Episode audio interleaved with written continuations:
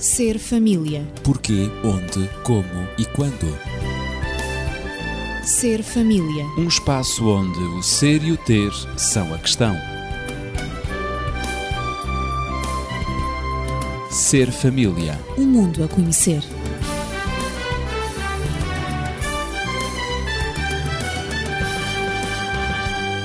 Bem-vindo ao Ser Família. No último programa do Ser Família abordámos algumas das dificuldades que podem surgir no processo da complementaridade do casal. Enumerámos algumas das causas externas e internas e hoje iremos começar por falar das concepções erradas sobre o amor conjugal, como seja a diferença entre o amor e a necessidade urgente de afeição. Continuo acompanhado de Daniel Esteves, médico e terapeuta familiar, também de Natividade Lopes, professora. Eu sou Ezequiel Quintino e dou-lhe as boas-vindas a este programa Ser Família. Dirijo-me em primeiro lugar ao Dr. Daniel eh, para colocar a questão em que consiste esta diferença, ou seja, a diferença entre o amor e a necessidade urgente de afeição. Poderemos dizer que o amor é, antes de mais nada, um ato de doação um ato consciente, um ato inteligente e um ato de desprendimento em que a pessoa dá de si própria. Decide dar para benefício do objeto do seu amor, da pessoa que ama. Como eu já, já tinha dito, não é? Torna-se o amante na coisa amada. Uhum. Portanto, é um movimento daquele que ama em direção àquele que é amado. Isso é amor. Também na esperança de ser correspondido. Necessariamente. Essa esperança também existe. Em contrapartida, a necessidade compulsiva de afeição consiste exat exatamente num, num sentimento, num movimento contrário. Portanto, vem daquele que está a ser amado para aquele que ama. Aquele que ama pretende ver satisfeitas as suas necessidades, pretende ver satisfeitas as suas expectativas. Portanto, não se está a dar, está é à espera de receber. E é, portanto, esta a principal diferença que nós temos em termos daquilo que é verdadeiramente o amor ou daquilo que é a necessidade compulsiva de afeição, eh, que poderíamos dizer de ser amado.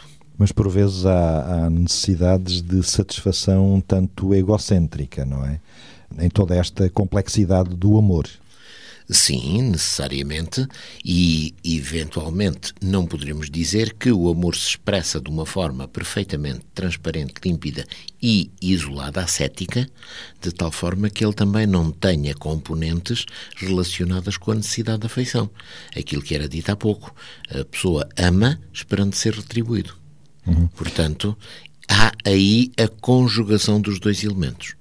Há quem faça confusão entre o desejo sexual e o amor. Também essa é uma situação muito complicada, porque reduz-se, digamos, o amor à expressão sexual. Uh, reparem que hoje, inclusive, se utiliza muito a, a expressão vamos fazer amor. Uhum. O amor é qualquer coisa que se faz. Que se faz, pois. Exatamente. Uh, ora, não é de maneira nenhuma isso. Quando muito, a esfera sexual funciona como uma expressão de amor. Não faz amor, expressa amor. Mas o amor não pode ser apenas isso. Claro, não pode ser reduzido apenas. Exatamente, porque senão então teríamos que dizer que todos aqueles que já não conseguem, seja por que motivo for, ter uma expressão sexual intensa, eh, significativa, então estão inibidos de amar. De maneira nenhuma. O amor é muito mais do que a expressão sexual da vida das pessoas. E o que será o amor sentimental? O amor sentimental é exatamente aquele amor, eh, talvez diríamos que um pouco naif nos dias que correm, aquele amor romântico, em que, portanto, enfim, as pessoas acham que deveria existir, mas que muitas vezes não conseguem ver reproduzido na sua própria vida. E, inclusive, às vezes acontece isto: é que os casais estão a assistir a um programa na televisão ou no cinema, ou seja onde for, em que se representam cenas dessas e ficam, ai, vejam bem, E isso muitas vezes agrava a sua frustração em relação à situação porque eles não as vivem.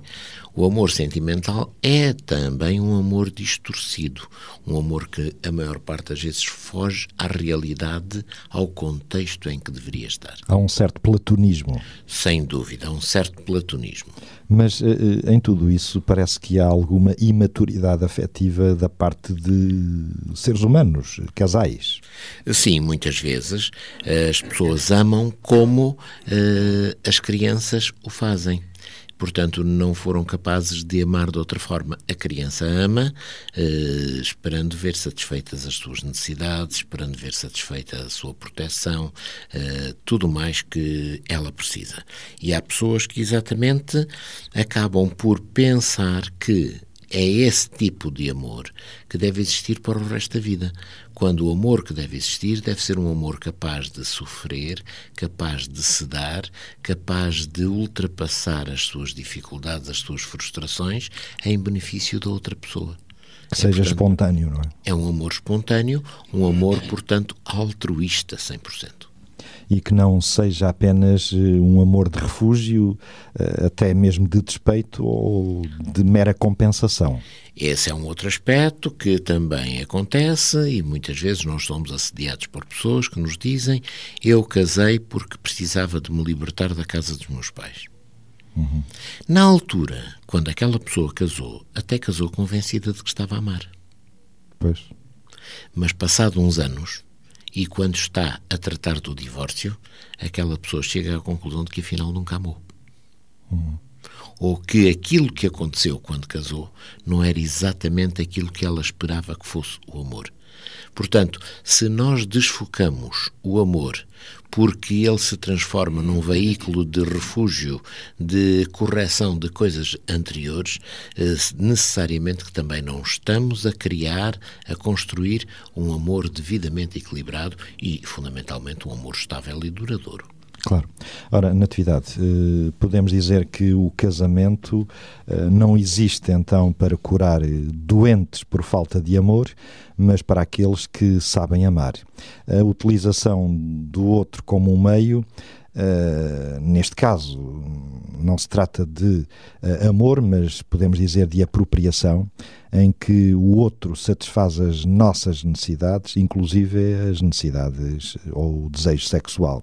Acaba por não ser visto como uma pessoa, mas como um instrumento de prazer, de reconforto e ainda de outras coisas, não é? Eu gostaria de, de falar, depois de tudo aquilo que foi dito sobre as diferentes maneiras de viver o amor, de o sentir, de o compreender.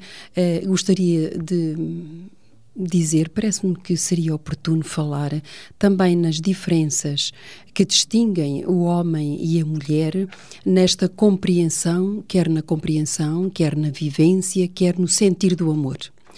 Uh, e penso que tanto o homem como a mulher têm em si a capacidade intrínseca de amar este, esse amor verdadeiro que o Daniel referiu como sendo um amor que se dá como sendo a doação de si próprio, como sendo um amor que exige algum sofrimento, alguma abnegação da parte daquele que dá, e ele dando tem a certeza que vai receber.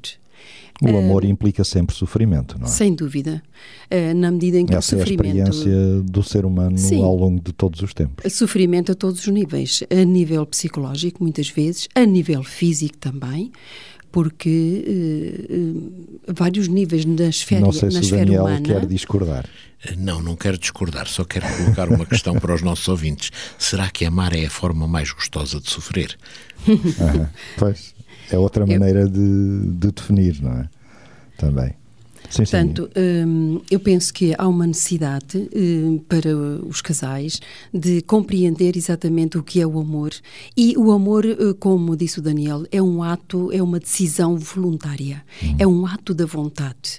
Uh, se eu vou para o casamento uh, sempre com o pensamento de que vou receber do outro aquilo que eu não tenho até ali, aquilo que eu não consegui um, obter até ali, que foi o carinho, a atenção, uh, a gratificação por coisas que, que eu faço, um, portanto, toda a envolvência, todo o afeto que não me foi dado e toda a incompreensão de que eu fui vítima durante o meu processo de desenvolvimento humano, quer na infância, quer na adolescência, por vezes nós sentimos vítimas de incompreensão. Se de facto eu vou para o casamento para encontrar alguém que me dê aquilo que eu não obtive, quer na infância, quer na adolescência, mas que agora na adultez ou na juventude eu procuro encontrar, isso é ir para o casamento de facto, posso dizer, com o pé esquerdo, não é? Ir para uma relação íntima, de facto, exige que eu, em primeiro lugar, decida dar-me, entregar-me. E entregar-me à compreensão dessa pessoa, entregar-me, às vezes, à custa de algum sofrimento, porque isso requer da minha parte atenção, requer da minha parte cuidado para não magoar o outro, para me ajustar e estamos aqui a tratar da complementaridade do casal e, portanto, é um, é um projeto, essa, esse, essa construção da conjugalidade e complementaridade é um projeto a dois, tem que ser um projeto a dois. Portanto, penso que eh, o facto de nós sabermos eh, logo à partida que o homem é, na, é, é diferente na sua sensibilidade é diferente da mulher e a mulher diferente dele, como é óbvio. O homem é diferente também, eh, o homem e a mulher são diferentes, eh, quer na vontade, quer na personalidade, quer na sexualidade, quer na, na atividade e até mesmo na inteligência. Uhum, é, portanto, eh, são as diferenças fundamentais, mas que é necessário que sejam compreendidas por ambos, para que, ao partirem para uma relação íntima, uma relação a dois, ou seja, para o casamento, possam, hum, com o conhecimento, aproveitando o conhecimento dessas diferenças, possam agora encontrar oportunidades para a, a, a, compreenderem, aceitarem, fundirem essas mesmas diferenças e chegarem a um acordo de convivência. Não é transformarem-se um ao outro, não é isso que implica amar. É de facto dar ao outro aquilo que ele precisa, criar o ambiente, uh, recebê-lo, aquilo que ele precisa para, uh, para expressar o seu amor o amor que ele sente pelo outro. E, portanto, isso são as condições necessárias para a complementaridade do casal. E muitas vezes hum, parte-se para o casamento com o desconhecimento destas diferenças que são psicológicas, são fisiológicas e que acaba por gerar incompreensões, frustrações, frustrações profundas. Claro e, portanto, é necessário que, eh, que a compreensão das funções masculina e feminina uh, sejam, sejam bem conhecidas, desde a infância, não é? Desde a infância. Uh, a relação... Sobretudo na relação mãe-filho, não é? Sim. É aí que começa tudo. Sim, sim.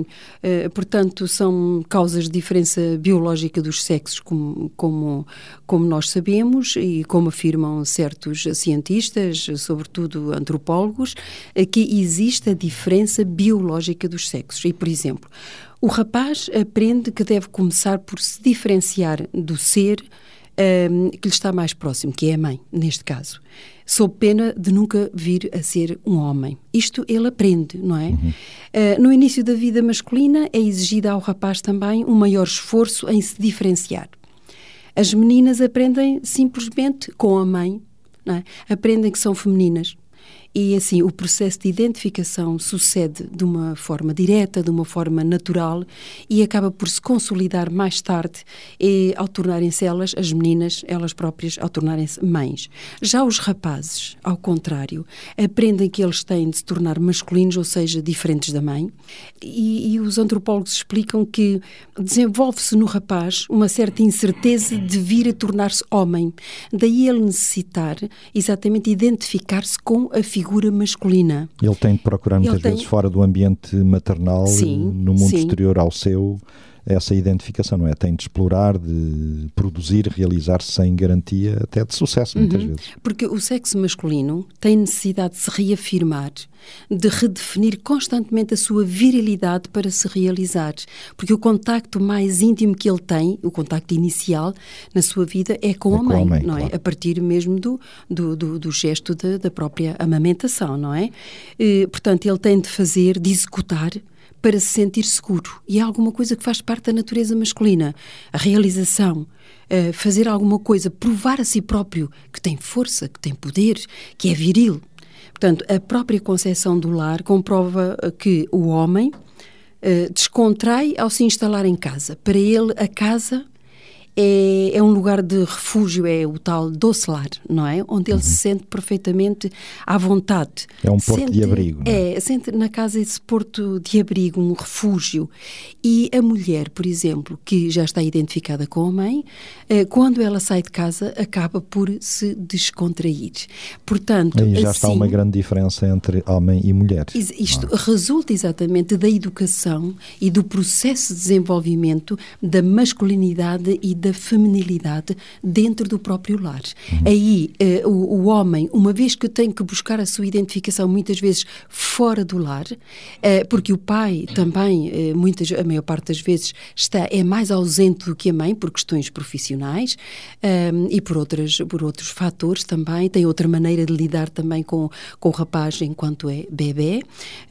Portanto, agora, quando ele chega ao lar, para ele é de facto um mundo diferente, um mundo de refúgio, um mundo onde ele se sente perfeitamente à vontade. Agora, vindo de- de- do mundo em que ele tem alguma turbulência e sofre alguma turbulência para se identificar como homem, como macho, digamos assim, para, para, Claro. para se definir, definir a sua virilidade. Daniel, logo eh, há diferentes reações quando as necessidades de ambos não são satisfeitas.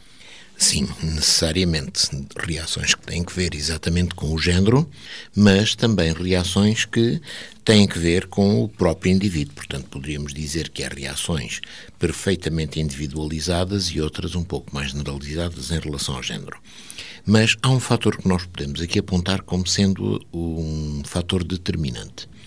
Não há ninguém que avance para um relacionamento matrimonial, por exemplo, se não tiver expectativas ele vai ter sempre expectativas.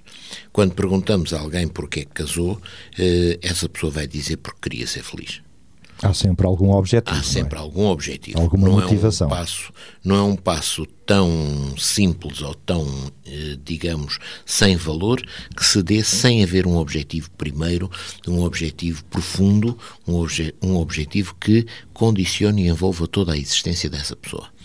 Ora, o que é que sucede? Essa pessoa, ao ter esse objetivo, vai esperar que, através desse relacionamento, o mesmo seja satisfeito vai esperar que, por parte do outro, que se vai agregar à sua vida, haja o desenvolvimento das tarefas e das atividades necessárias para que ele sinta a confirmação e a conclusão das suas expectativas. Poderíamos dizer, de uma forma simples, que isto era um sistema das esperas. Espero que o outro me faça feliz. Ora, o que é que sucede? Sucede que, dentro deste tipo de esperas, muitas vezes não conseguem atingir exatamente essa concretização das suas expectativas. Nem sempre as respostas são aquelas esperadas. Exatamente, não são as esperadas. E muitas vezes não é porque o outro não se esforce. Sim, sim. Não é porque o outro não tenha interesse em, de facto, realizar aquelas expectativas. Não é porque o outro não queira que este seja feliz. De modo nenhum. Muitas vezes o que acontece é que falam linguagens diferentes. Têm, portanto, noções diferentes das realidades, das necessidades e das expectativas um do outro Que no fundo não se conhecem. não se conhecem e não têm, talvez, desenvolvida a habilidade necessária de poderem, portanto, eh, conversar sobre o assunto. Dialogar eh, e partilhar. Partilhar esses conceitos. Eh, Verificamos muito que, e isto é fundamental por parte das senhoras, eh, muitas vezes há a necessidade de serem entendidas utilizando uma linguagem cifrada. E o que é que acontece é que elas depois queixam-se, mas ele não compreende que eu preciso é de alguém que me escute, ou eu preciso é de alguém que me dê carinho, que me proteja, e mais isto e mais aquilo. Isto referente a vários passos da sua existência. E ele, entretanto, procurou, por exemplo, dar soluções aos problemas delas, sem as escutar como elas quereriam. Eles procuram dar uh, toda a chave de soluções para todas as questões que elas possam apresentar, quando talvez elas não querem soluções nenhumas, querem apenas partilhar. E esta incapacidade de compreensão por cada uma, cada um tem uma linguagem própria, e porque não há expressão suficiente para se dizer, nem há abertura suficiente para dizer: Olha, desculpa, eu vou-te contar uma coisa, mas não estou nada preocupado uh, com aquilo que tu me vais dizer que devias fazer desta ou daquela forma. Só me interessa é que tu me ouças. Uhum. E como ela não é capaz de claro. fazer isto, ele acha a tal que... falta de objetividade Exatamente. feminina. Ele acha que, se ela está a partilhar um problema, é porque precisa de apoio, ele vai ser o senhor que conserta tudo. Vai, portanto, tentar dar a solução. Tu deverias era fazer isto e aquilo e isto e tal, tal, tal, tal, tal. Claro. E ela fica extremamente frustrada. Para que é que eu fui abrir a boca? Eu não precisava daquilo que ele me disse. Eu precisava só de alguém que me ouvisse. Ele até nem quer nem sugestões nem conselhos. Não? É? Nem sugestões nem conselhos, só quer uns ouvidos. Só quer uns ouvidos, não é? Portanto, esta diferença de entendimento das mesmas realidades. É. Que está dependente da linguagem que cada um utiliza, não é? Eh, porque não é devidamente explicitada, o tal código cifrado acaba por não levar a que esse casal construa uma plataforma em que saibam verdadeiramente o que é que querem e como é que querem fazer a sua vida. O melhor é nós perguntarmos à Natividade como mulher quais ssão as expectativas das mulheres. Por exemplo, por exemplo. Uh, vocês acabaram de falar num aspecto que, que de, facto, de facto é o fulcro de muitas desinteligências um, ehm, entre, entre, entre, casais. entre casais. Na vida eh, familiar. Uh, na medida em que esse aspecto uh, que o Daniel Foucault, em que o homem salta imediatamente para as conclusões, precipita-se e, e, para as soluções, procurando até com o melhor espírito do, do mundo claro. tentar ajudar a, a, mulher, enquanto que ele é mais objetivo de, por por natureza. E é uma das diferenças psicológicas também uhum. de, de, entre o homem e a mulher. Uh, nós somos mais uh, sentimento, nós somos mais ser e eles são mais fazer. Ou vocês são mais fazer, mais concretizar. Uh, e procuram, de facto, dar, ajudar-nos. Mas, no entanto, nós muitas vezes o que temos necessidade é de expressar, à medida, acompanhando as nossas palavras, é expressar o sentimento que nós vivemos em determinada situação. Porque, de facto, hum, nós, por natureza, temos necessidade de expressar os nossos eh, sentimentos, não só verbalmente, mas também senti-los ao, fazer, ao termos a expressão verbal.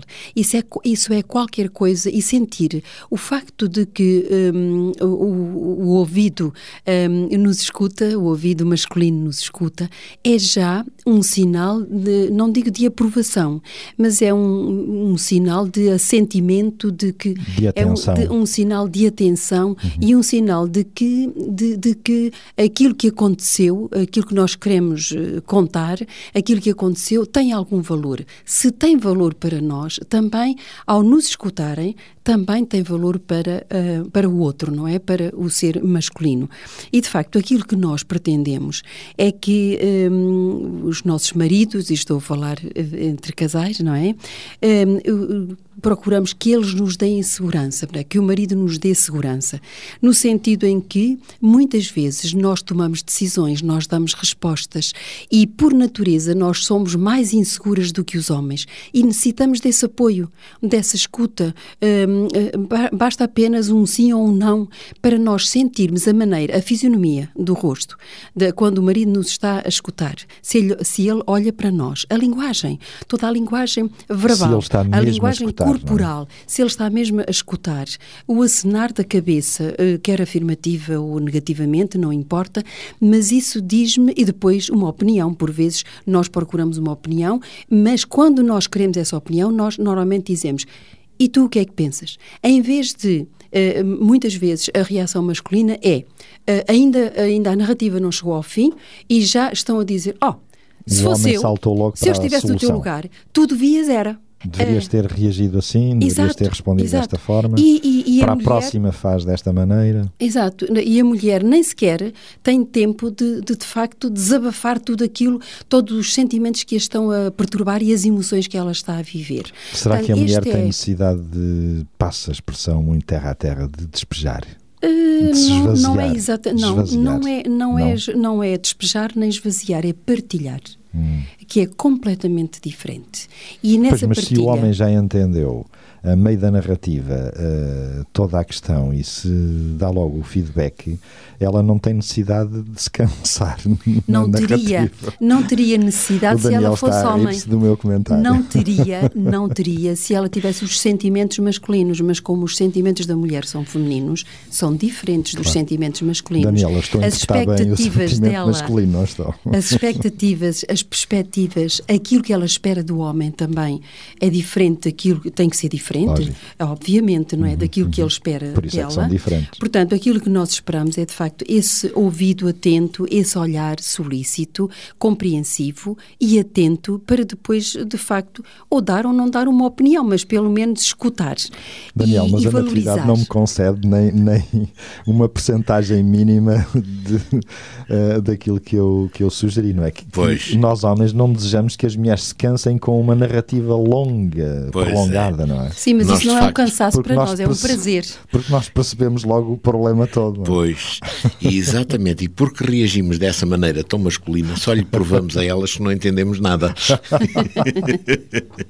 o que faz com que elas, de facto, fiquem mais frustradas ainda. Pois é, pois é. E tenham que voltar a falar no assunto para nos tentar dar uma oportunidade para percebermos. E recomeçam a narrativa. E exatamente, e depois voltam a dizer e voltam a, a repisar, e nós, a certa altura, muito cansados, dizemos: já entendi isso tudo, tu deverias, era, e lá está tudo outra vez estragado.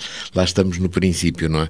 De facto, eh, enfim, é preciso que nós entendamos eh, a linguagem emocional que a mulher tem, nós homens. É. assim como se espera que a mulher entenda a linguagem emocional dos homens, não é? Para que possamos criar eh, a comunicação necessária que evite, digamos, a destruição do casamento. Sabe-se, tem-se a noção perfeita de que eh, aqueles casais que caminham para a sua separação muitas vezes mostram que há anos que são estranhos um em relação ao outro, porque deixaram de comunicar, não conseguem partilhar, conforme dia- dizia a Natividade, e para a mulher a partilha é fundamental. Eh, Eu que diria que é tão importante como o ar que ela respira. É verdade, é verdade. Uma mulher que não possa partilhar, eh, eu vou, vou usar a expressão, vai morrer afogada. É. Vai morrer afogada. Ela dúvida. precisa de partilhar, seja com quem for, muito ma- de uma forma muito mais significativa com o seu próprio marido. Claro. Mas se não tem essa capacidade de partilha em casa, ela vai tentar encontrar essa capacidade, eh, através talvez de, daquela amiga muito especial que ela considera, eh, ou seja, através de, seja do que for. O que é certo é que a mulher precisa de partilhar e o homem precisa de entender que ele muitas vezes vai ter que ser apenas um receptáculo. Eh, Hoje até acontece uma situação que é quase que antagónica disto que eu estou a dizer e que é interessante. Quantas vezes já recebemos telefonemas e a pessoa do outro lado começa a fala, fala, fala, fala, fala, fala, fala, nós fazemos um silêncio e de repente a pessoa do outro lado pergunta: Sei lá, ainda está aí? Ainda está aí. Estás a ouvir? Estás a ouvir? Exatamente. Porquê? Estou, Porque estou. nós não reagimos, não é? Eh, e a pessoa não pode ver se nós estamos ou não a ouvir, se estamos ou não a captar aquilo que está a ser Agora com as novas tecnologias já isso é possível. Já seria possível. Mas em casa, É. num lar, há toda a linguagem gestual, mímica, corporal, seja o que for, que denota até que ponto é que estamos a compreender Uhum. aquilo que está a ser dito. É verdade. M- Ent- Muitas vezes basta apenas um arquear das sobrancelhas Hum. em resposta, em reação a qualquer frase que foi dita para mostrar que estamos a captar. Não Diz muita coisa. E exatamente, não precisamos fazer mais nada. Ó Daniel, Desculpa, mas o arquear das sobrancelhas uh, uh, presume-se que temos que estar a olhar para o outro, não é? Exatamente. Porque muitas vezes, Exatamente. muitas vezes o que acontece entre alguns casais é que de facto ele diz uh, sim, sim, eu estou a ouvir, mas está a, olhar, a ler o jornal, ou está a ler uma revista, um semanário, Exatamente. ou está a olhar para, para ouvir o ou está a fazer uma bricolagem é melhor. Exatamente, e até está de costas para ela. Exato. É, é. Portanto, é melhor dizer, olha, desculpa, neste momento, se não, se não te importas, nós falamos de, sobre ou isso então daqui deve um bocadinho. parar se não aquilo pode, que está a fazer ou para o que está a fazer, mas se não é possível parar, dizer, olha, desculpa, hum, daqui um bocadinho nós até vamos sair um bocadinho, vamos arranjar um momento, então vamos, vamos descontraídamente falar sobre isso. Ou Eu então- sinto que tens necessidade de, eh, de falar sobre isso, porque muitas vezes o homem também vem para casa com problemas que ele gostaria Sem de partilhar dúvida. com a esposa e também gosta de ouvir esse, de, de ter esse, esse ombro, digamos assim, onde possa descarregar um bocadinho, não descarregar, mas partilhar de facto o seu infortúnio, alguma coisa desagradável que aconteceu. Ou então, se eles não têm a capacidade, não têm a possibilidade, não é a capacidade, a possibilidade de naquele momento estarem vis-à-vis, olhos nos olhos, poderem ver-se, porque, sei lá, um está num- numa dependência da casa e outro está noutra, mas estão a falar, ele tem que aprender que tem que fornecer eh, pistas que a, que a incentivem a continuar. Sim, e depois? Eh, Sim, está bem, exatamente. Então, e depois? Ou, pois, exatamente. Ou, seja o que for, que ela entenda, não. Ele está ali, não me está a ver, nem eu estou a ver, mas ele de facto está É em sintonia ativa, comigo. no é fundo, uma, é uma escuta, escuta ativa. ativa. É aquela escuta que favorece a linguagem que está a ser utilizada. Eh, precisamente, eu não acabei de dizer as expectativas de- das esposas e acho que é importante. Então há vamos- três, o nosso tempo há está três praticamente importantíssimas atingido. que é. eh, há mais três que eu gostaria Sim, de sim. dizer, que é eh, nós temos necessidade que, que eles compreendam e tenham conversas inteligentes, não conversas banais. Não fazer o favor de dar uma resposta ou uma opinião porque, porque ela necessita, eh, Claro, está muito foi- aflita. Não, mas de facto eh, ter uma conversa inteligente.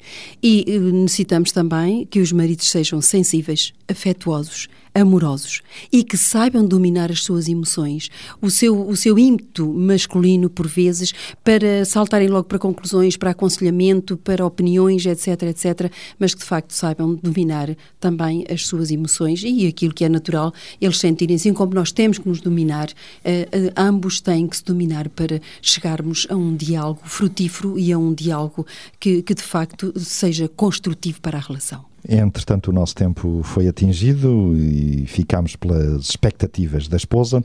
Eh, Falta-nos abordar a expectativa do marido, do homem, classificadas até por prioridades estatísticas e também para desenvolvermos, continuarmos a desenvolver este tema, para chegarmos à importância da aceitação e do perdão no processo de complementaridade do casal, que será na próxima semana. Entretanto, se nos quiser contactar, poderá fazê-lo para o 219 106 310 219 106 310. Coloque as suas questões, dúvidas, faça comentários e sugestões. Nós voltaremos na próxima semana com o Ser Família. E seja feliz. Ser família. Porquê, onde, como e quando. Ser família. Um espaço onde o ser e o ter são a questão. Ser família. Um mundo a conhecer.